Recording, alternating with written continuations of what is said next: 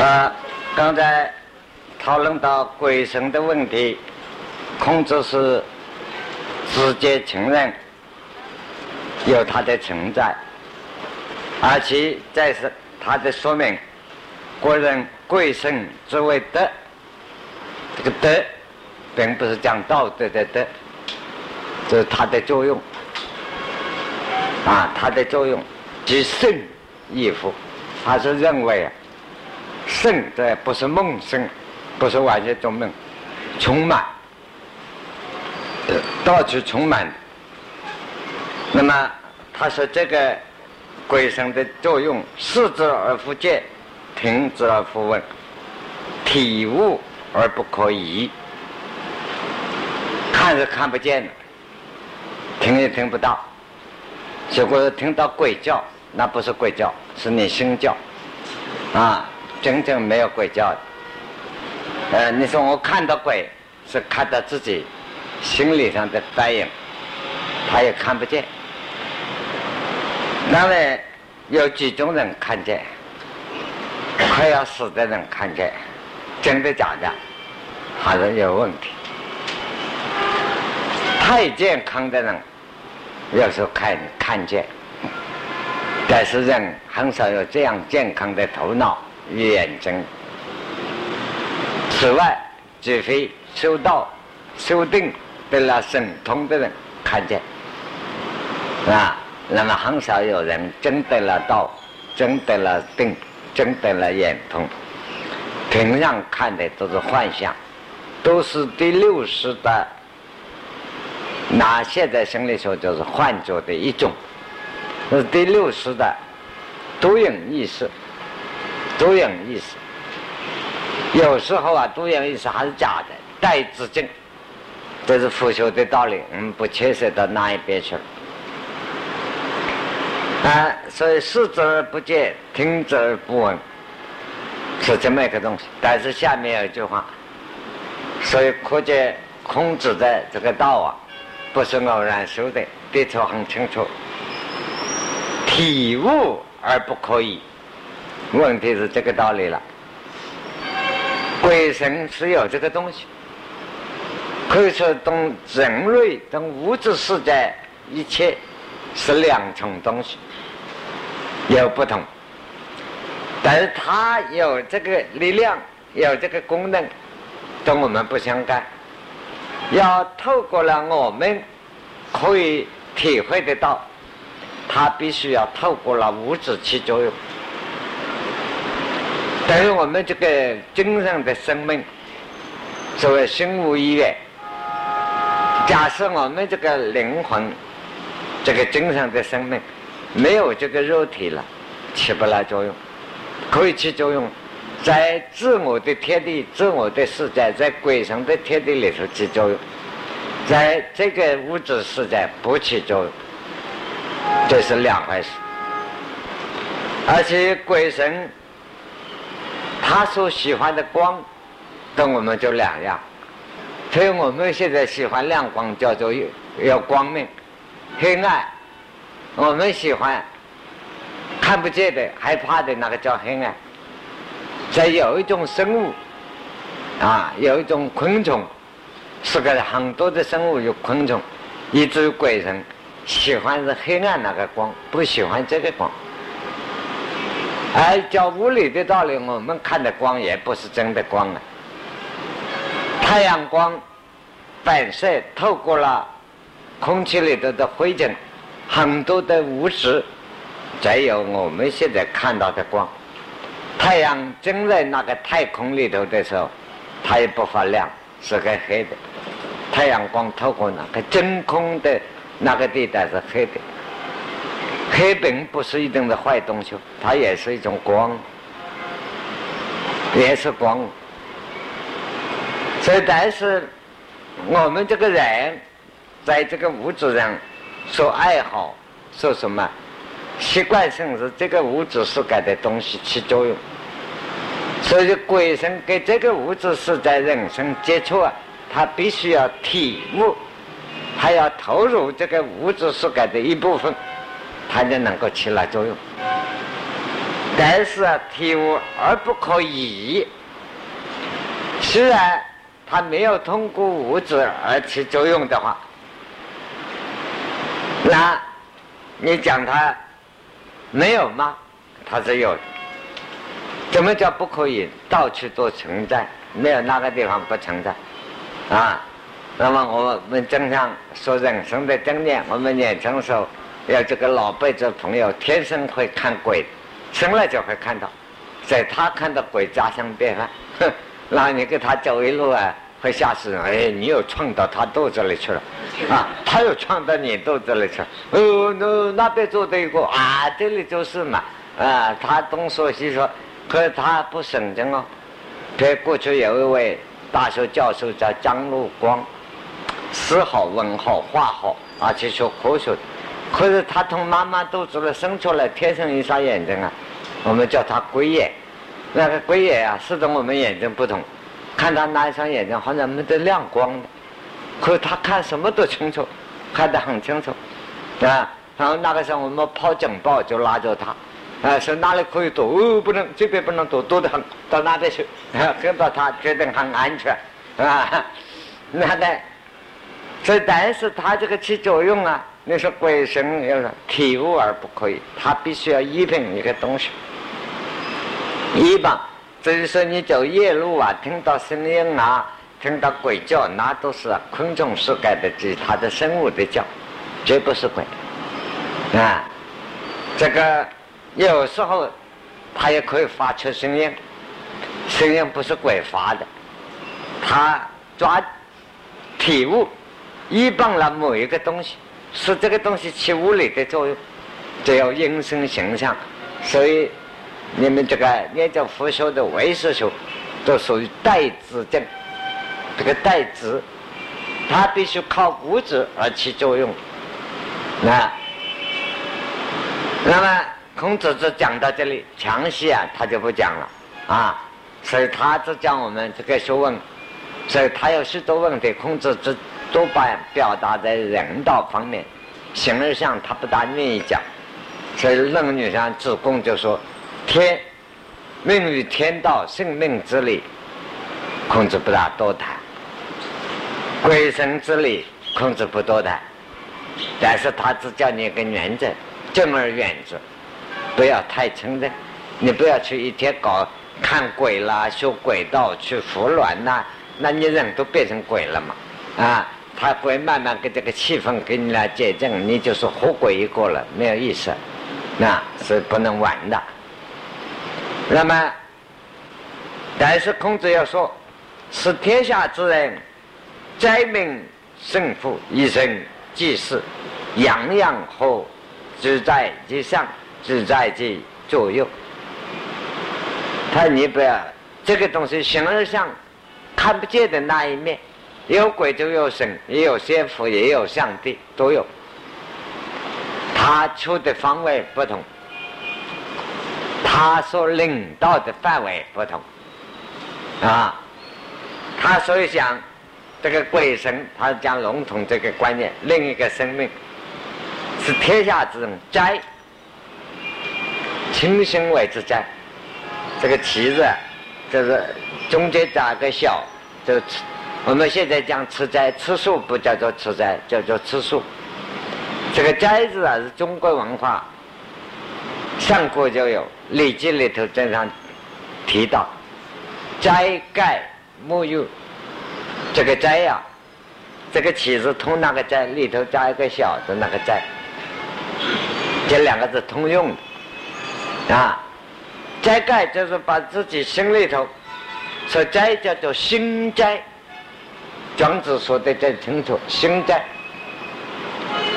我们学佛的人，学禅宗的人，说不起分别，妄念不起，这就是真斋盖，就是守守盖了，就是守斋了啊！我的口音讲守盖啊，就是守斋，斋盖就是这个东西。一念不生，全体现在是真斋盖。所以中国古礼啊，要持斋。所以你看，中国帝王的时候碰到国家大事，皇帝要离开内宫，跟皇后、妃子都不能在一起，一定一个人住在一个店里，啊，这几个房子里，所以斋戒沐浴，天天沐浴也不是完全外形洗澡，脑子里洗干净，不乱想叫做沐浴，就是鼓励脑子不中乱想是真沐浴，外面洗干净还是外表，心里头杂念都不乱动，那个叫持斋。斋戒沐浴是这样，是个鼓励。那，那么古人中国的文化，对于祭礼，就现在这样拜拜了。不管你拜祖宗也好，拜上帝也好，拜菩萨也好，拜神也好，总要你关于祭礼的话，乃至中中立纪念就都一样，这中立纪念就就是祭礼纪念。那么这个时候呢，要斋明圣福，衣服要穿端正。那像我们小的时候，祭祖宗的时候，像我都是当过祖宗祭，啊，很小的时候那很苦哦。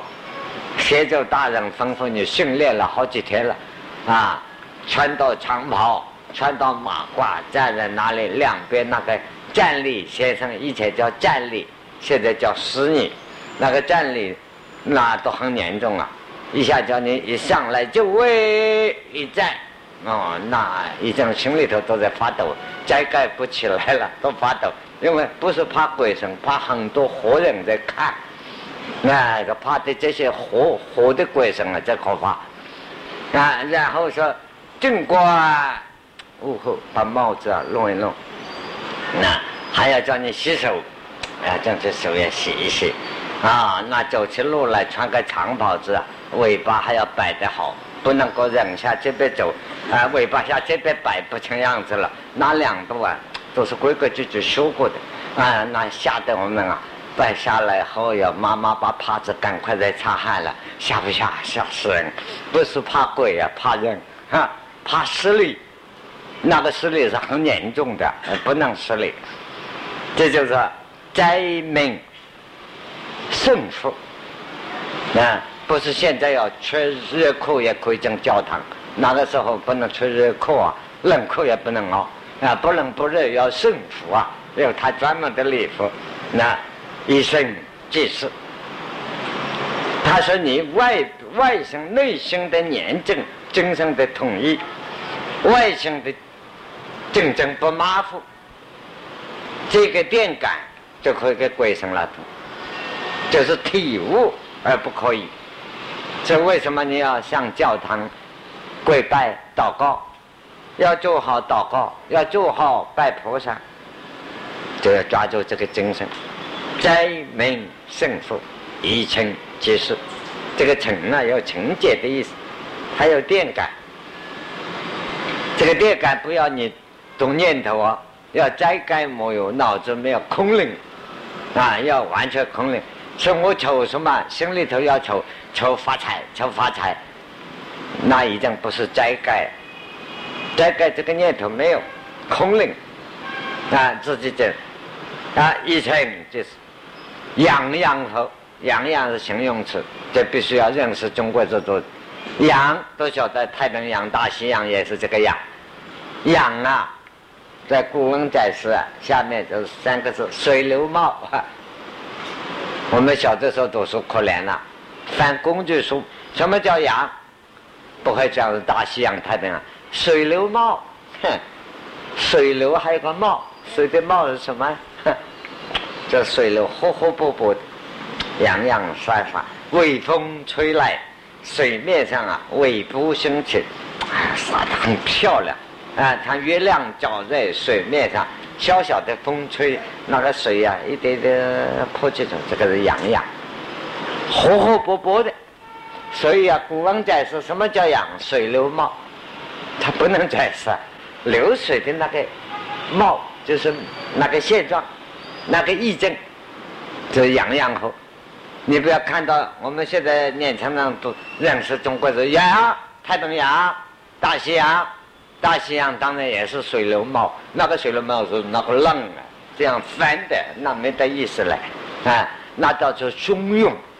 波涛汹涌，那那又另外两个字，那个汹就是很凶，啊，涌就是拱上来，啊，有些浪海底的浪不是那么滚的，碰到真正啊，台风起来，大海来，海边就知道有些浪是从海底上那么拱上来的，要命的，那么大的房子，一个浪涛就把你拱拱跑了，从下面拱上来，那叫做波涛汹涌，形容词不同了，这个形容啊，洋洋，活活泼泼的，充满。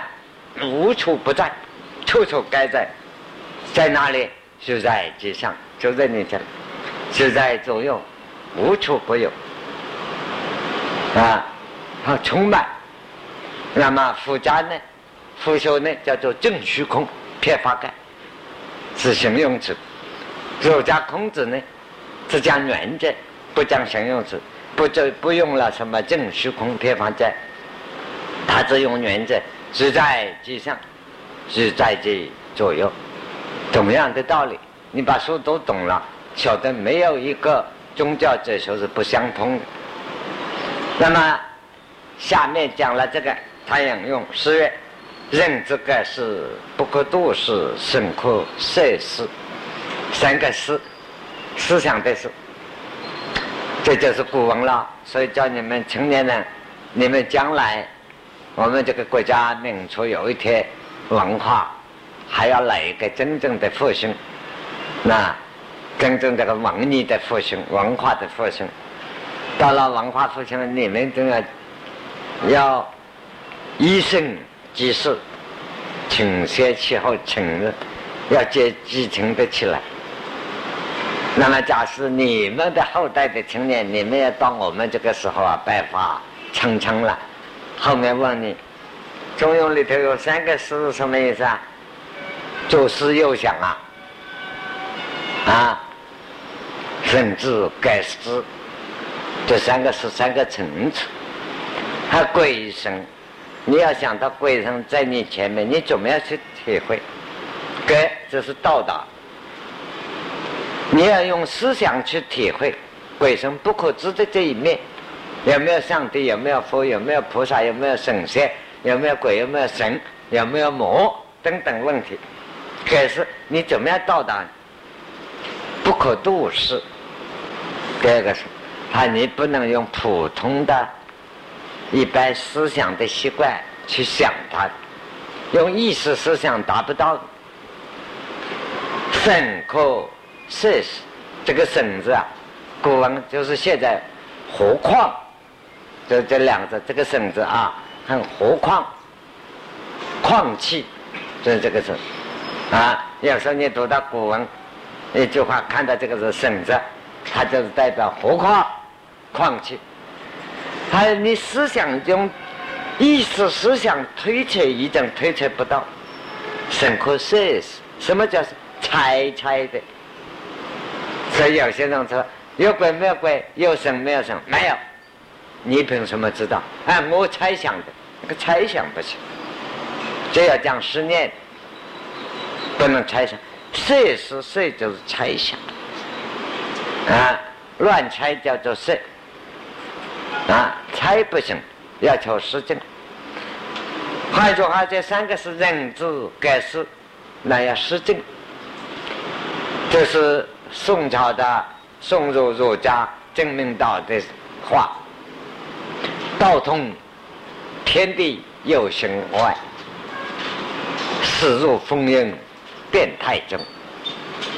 这个是一方面是文学正改，一方面他是在有定我打坐得定以后悟道以后，他晓得思想的这个功能，思想道通天地有形有形外，死入风云变态中。这个思想。不是普通去乱想啊，乱想你会想神经了。譬如禅宗讲禅话头，佛家的修定，修定就是正思维，观想就是正思维，思到以后驶入风云变态中，思想会超过，透过了物质世界，就是进入那个精神世界，然后控制了物质世界，是吧？思想这个力量之大，是卫星的力量之大，驶入风云。变态中，那是实际的境界，不是随便用文学的描述啊，没有这个实证的经验，讲不出来啊。啊，为什么他晓得思想有这样的情况，有这样的伟大，所以道通天地有因坏，世俗风云变态中，因为他已经到达了格式思想的那个妙用，到达了极度最高峰，他有点摸到。体会到，那所以啊，他思想的为心的心理的最高处，不是你可以猜想到，心理最高处你抓到了，你生命精神面也把握住了，生命精神面把握住了，给鬼神那个通，所以管子管仲对孔子哈叫，所以管子。来自讲，狮子狮子，鬼神通子。那关子讲的这首，也是关子的政治这首。他所谓是大政治家，他有许多你看政治上连孔子都非常佩服他，一个大政治家。换句话，他也大哲学家。他晓得早就知道了，那个时候什么伏尔道还没有引战，关子讲狮子狮子。所以他处理国家大事一件事情，完全认真，用思想那个灵感想清楚了，他说不是完全靠自己的力量？实质实质啊，鬼神通者，不可知的方面一股力量会启发了你，啊，两个沟通，就是后来佛家所谓讲啊，自他不二。自利与他利两种力量合拢来，啊，构成了你的真智慧，啊，处理人世间的事。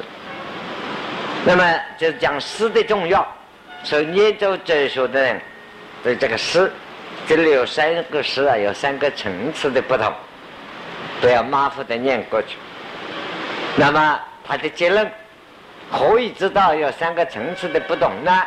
在下面有，哦。非为之邪，请之不过也如此乎啊？三个字，夫，这个夫也不是讲丈夫啊，什么大丈夫，这个夫是不相干。这个用白话就是那么啊，就是本身话阿那些啊，就是这个话啊，这个样子啊，他为之邪，这个东西啊。到了最高去啊，幽微看不见，味道你没有办法看见，听不到的，摸不着的，细微到没有办法你再去研究。哎，但是你不要一般人把它当成神秘的不得了，一点都不神秘，为之显，无处不在，处处该在，在在处处都是。啊，无所不在，白天夜里到处都在，啊，随时都在，没有时间，没有空间的阻碍，啊，也没有什么黑暗与光明的阻碍。它这个东西啊，你看这三个字的，叫这属于科学的研究，就可以写大部的这个毕业论文，那不是学位了，伪字写。那么你要说为嘛，把书盖上古今中外，哦，那个高明的话都把它引用了，啊，几十万、百八万字都有，然后再反过来说显的一面，啊，找些证据，那个人看到鬼了，那个人吊死鬼了，火里鬼了，哎，你这样找，但是这个还不是真的鬼，真的鬼在哪？当你的感情思想错误了，你已经接触到了那股力量。啊，非常明显，是为之显。我怎么样在那个字？只有一个字：情。情是中庸的中心啊，情是怎么样的？情是中庸修养的方法。方法在哪里？在后半部中庸上有专门讲这个东西，就是个情。知情之道可以遣之。啊，这个情。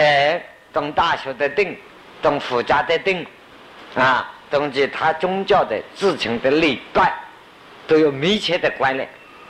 在中国文化，就是一个字，就代表没有那么多啰嗦啊，把宗教的外衣统统把它丢掉，宗教的形式都推开，那是真的不要偶像，有一个偶像都不是啊，就是彻底不要偶像，但是他彻底的真正的自成，听的道理，那么才再做解释。换句话说，你乃至于说家里随便拜拜也好。对人做事也好，不成无物，就有一句话：不成无物。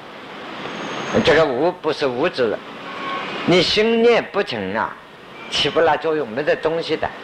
有些人说：“哎呀，我念佛念了那么久，拜了那么久，我求上帝求过，关公也求过，求了半天都不灵。”情是的道理，但是啊，你求坏事不一定灵。为之写这个里头啊，有很多的道理。为之写，为什么有许多求不灵？求发财不一定发财，求考得起啊！上帝菩萨不会帮你去考试的，啊，那这个就请在什么地方？这都是问题。所以他说请的重要，请之不可也，接不住，这个东西捏不住，接不住，啊，如此。哎，你看，在这个里头啊，他的文字，你晓得古文的写法，用白话一样，不为之写，情之不可也，如此乎啊？这是我们现在念法，我们老辈子读书传统，无为之写，情之不可也，如此乎？他干什么唱呢？他这两个啊，是代表。那个思想与感情，这是个问题。哦，安乃是就是这个味道。哦，原来这个中秋，哎呦，还有个东西哦，就是这个味。啊，说古文啊，要说用虚字啊，是代表那个情态。呃，但是不懂古文的书法，知乎也在，呃，用那么多干什么？等于赵匡胤开始讨厌读书人。啊，他出来当了皇帝以后，带一个皇帝的秘书长江海站在旁边，看看那个秦门先生，嗯，这个比如说忠孝之门，赵王看了，皇帝看了半天，问问这个秘书长，忠孝门就是忠孝门，为什么加个字啊？啊，那是文章的助词啊，帮助的助。赵匡胤一听就不高兴。哎呀，你们一天到晚知乎央也在帮助了什么东西哦？就把文人看得一毛也不值了。助词啊，帮助的助。但你们知乎也在助不了什么东西。啊，所以这两个字啊是助词，开头有助，看了所谓助词讲文章的写法，它是用这两个字啊代表意义很深长。这个问题等于现在形式标点说不完的话，上面一杠加一个破写号，下面点点点点点点还说不完，你们去想什么？所以啊，你看现在的标点也很讨厌。五百年以后考证现在标点，那个中华民国那个时代那些人吃饱了饭没有事情做，专门弄点点的。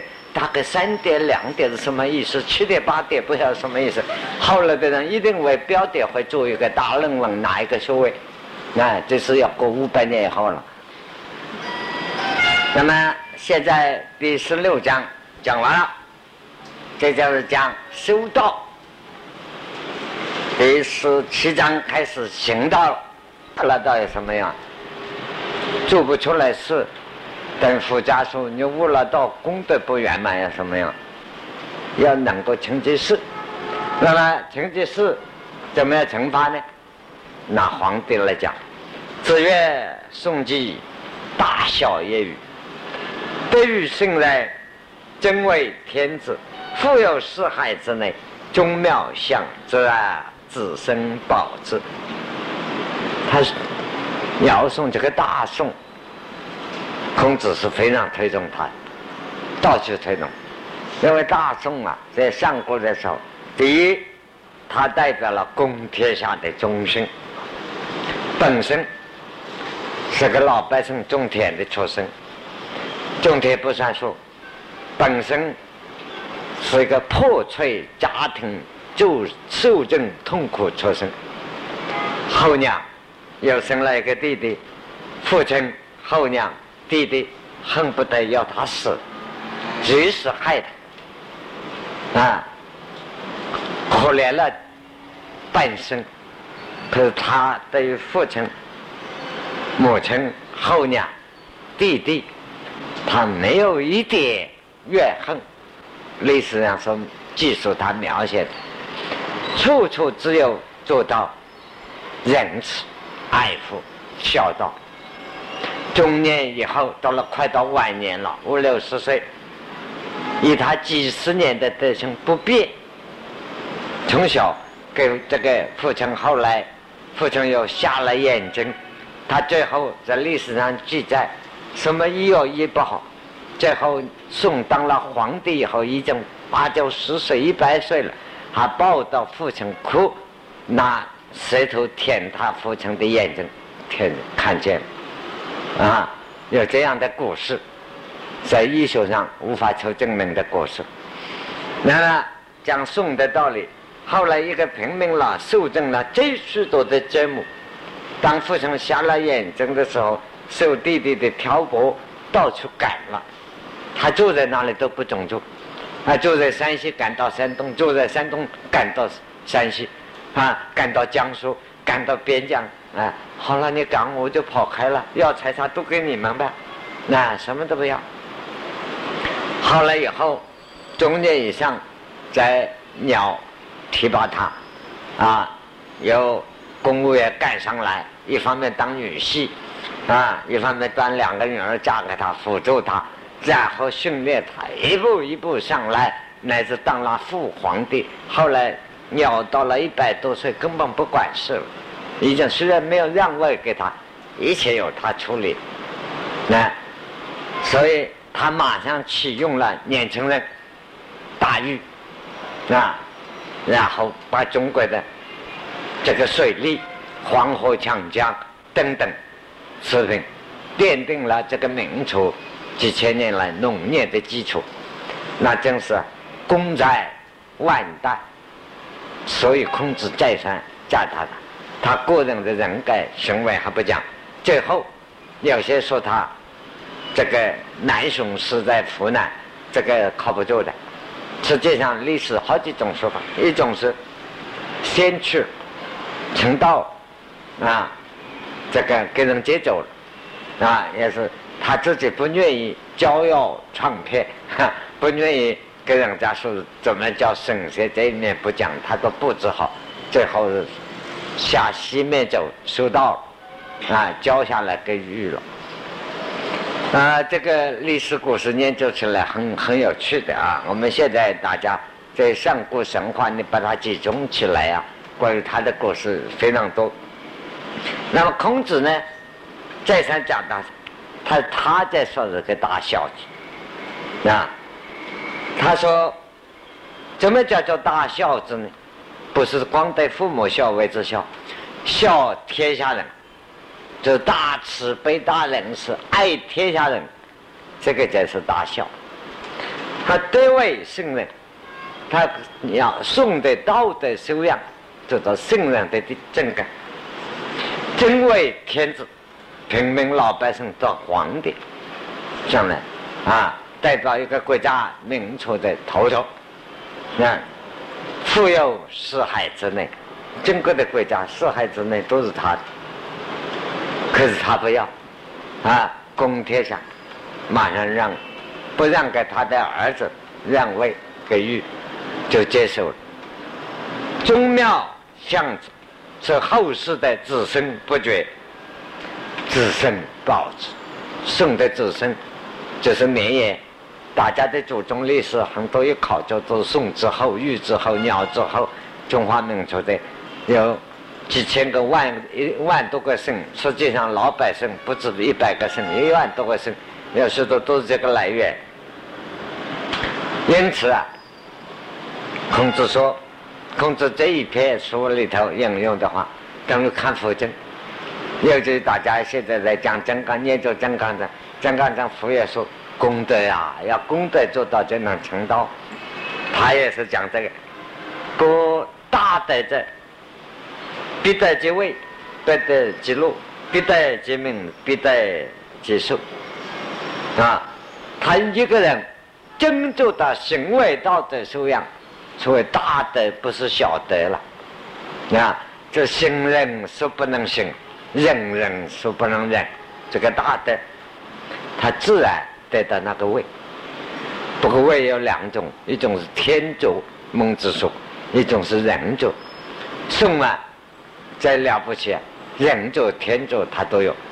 那大德不得其位，不得其禄。禄跟位不同，禄自然生活无愁，他财富当中富有四海，国家皇帝。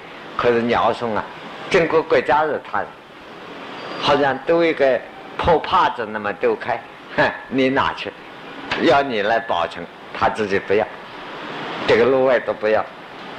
所以大德在不得其名，享万世之大名，不得其寿。鸟松都有活一百多岁哦。鸟是绝对安然而去，说走就走，说死而死，没有痛苦。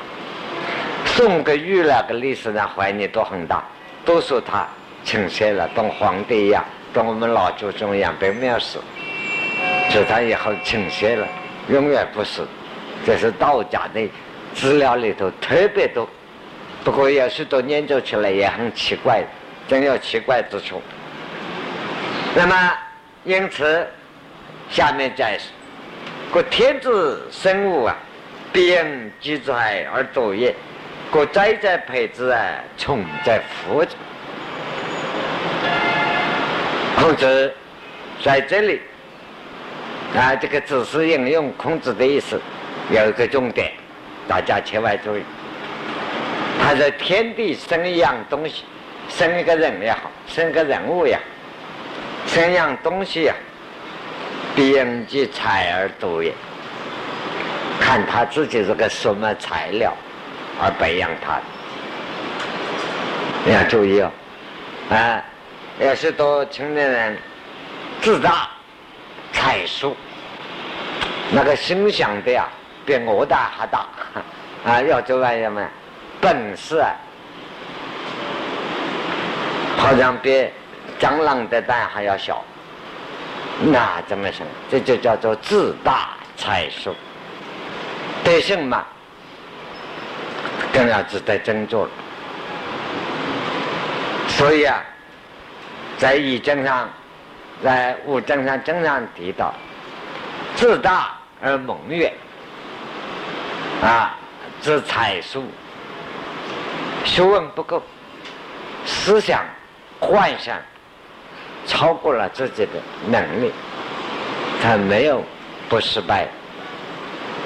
同样道理，我们一般学佛学佛，你能不能是群富之才，需要考虑一下。所以天地生物必因其才而多也，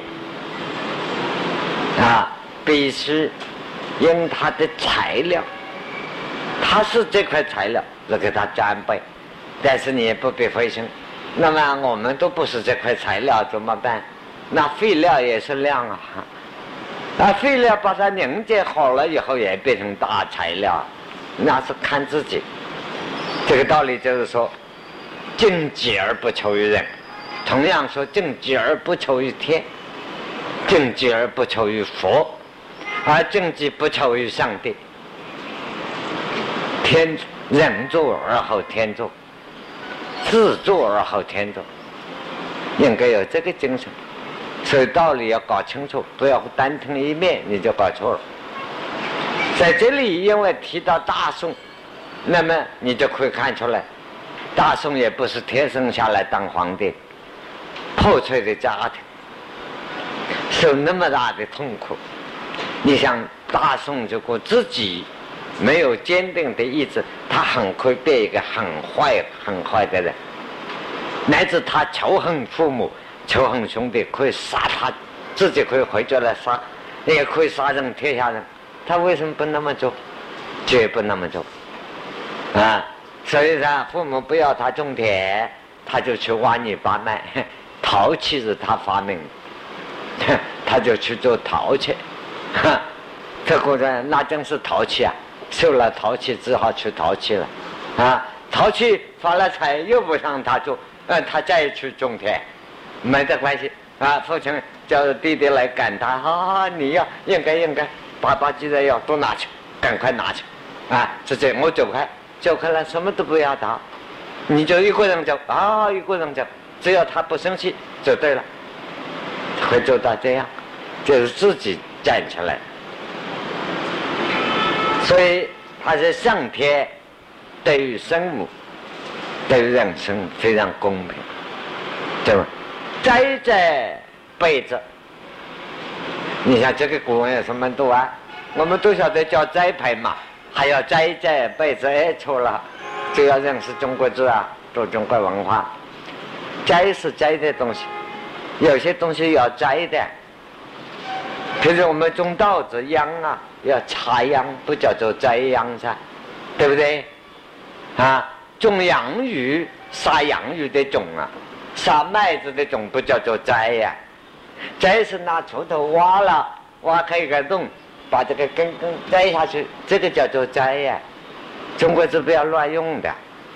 中国文化，我看文化了中国吧，啊，大家要留意啊，先认识字。它该摘的东西啊，上天是被子，自然需要土壤，再给它加上，慢慢加上，使它根根能够吸收这个营养，它才能够壮出来，长出来，是摘的。那虫在扶着，表面来看也有许多古书讲是虫在扶着倒的，就把它倒了，拿在烧烤。虫在你虫不是歪的嘛，扶着就把它倒了。这个碗快要打倒了，那么叫我们这个茶杯如果歪了。打倒，你赶快推一下，把它爬出来，那这还叫做虫在扶着，那还对吗？它天地间有一种生物啊，它不是那么上长的，有些混长的。要写起来，那那植物，你到农村来看，啊，我记不得了，离开农村太早。有一种植物啊，它要横的那么种在土里头，上面要泥土，要土壤的营养给它盖住，它才长出来。从这斜斜的插，摘的是直直的种，所以摘摘这被子，那个歪着来插的，你要把它泥巴。上面这个营养肥料要把它盖覆住，它里头再长出来。这八个字形容什么？一个人生的成功，一个人自己的成长，不是简单的。有时候遭遇了挫折，那个挫折是给你增业，就是你的肥料，营养你，那是从在福子，上天在帮忙你，给你遭遇一个。不痛快的环境来训练你、培养你，挑不起担子，结果啊，你自己不能正己，而怨天而尤人，完了，他也培养不出来，那有什么用啊？啊，等于我们种田的，种下去，肥料搞了半天，看看挖不出来，一锄头把它挖断了，那就没有用了。所以，它上天生物。栽在叫被子，种在就扶着。这句话绝不要跟到古人解释啊！有许多古书，好像我们手边这一本书“穷在扶着”就没有解释对，不管了，各个国家的解释。因此，他引用是曰：“家若贞子，献血令德，泥命泥人，受禄于天。”保佑命之啊，是天生者。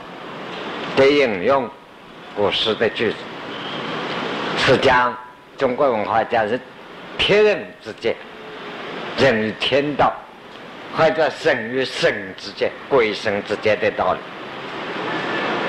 我们佛家的用的最好，靠我们心念的力量、信仰的力量和自立。比如念佛啊。拜神啊、拜天啊、拜祖宗啊、拜上帝的，靠他力，专靠他力是迷信，专靠自力是狂妄。既不狂妄，又不迷信，大智的成就在自他不二之力。智慧是要力量，要自他不二，可是不是迷信，也不是狂妄。那么是这个两个力量，智慧与福德，才能与德性汇合，再成功一个人。要修道的也是这样，你的德性与你的智慧。智慧就才能汇合，才能够行。德性不行，动车就叫自身烦恼啊！与人与人之间又相处的不好啊，就变成仇恨，这怎么叫修行？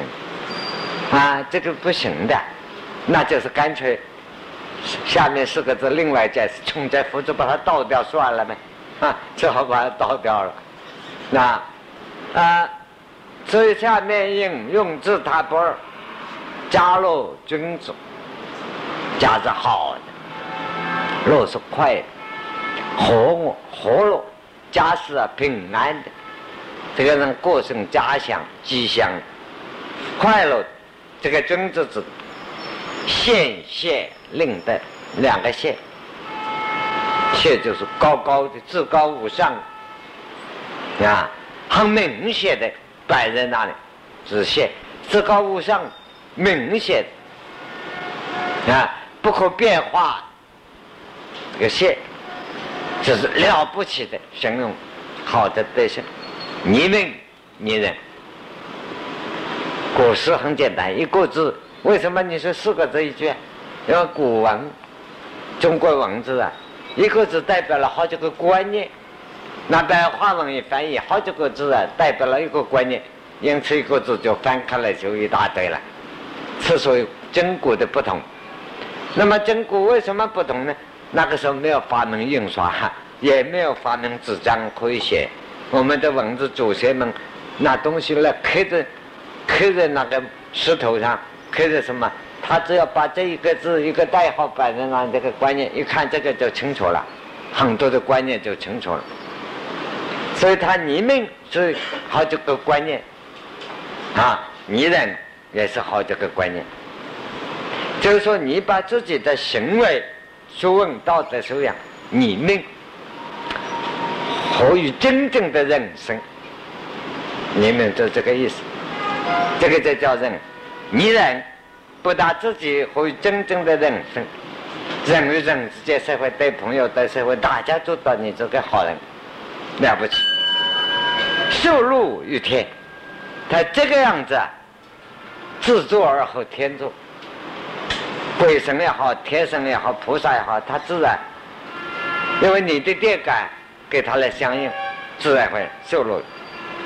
哪哪在得到保佑，就是本身话保庇，啊，保庇就是庇佑，这都是古音，他自然得到保佑。所以你要求菩萨、上帝、佛啊，哪个保佑你？你不如求自己保佑自己。受禄于天，你自己要正己，而不求人保佑命。是天生子，刚才解释了这个生，上下这个电感就通了。你这个心的道德的，你的头脑心里的这一条电线，跟天线，跟上帝、跟菩萨那个天线就接上了。身在上下通也，是天生。那么，因此说，剧中中庸之德，要见道、修道，而到行道，行道就最好行到大宋一样，贡献国家天下，啊，功在万国，功在万代，他什么都不要，那这真叫空了，这就走了。啊，到了一百多岁了，还飘然而去修仙去了，这样修出世道去了。古大德在必修命，因此说真正得到大德、圣德。我们佛教后来用写信给你，默默大德，哈，大德在这。可是我们是小的，不应该称大的。你看，大的在必受天命。什么是天命？交感，天人之间的交感，啊，自然得到这个感应。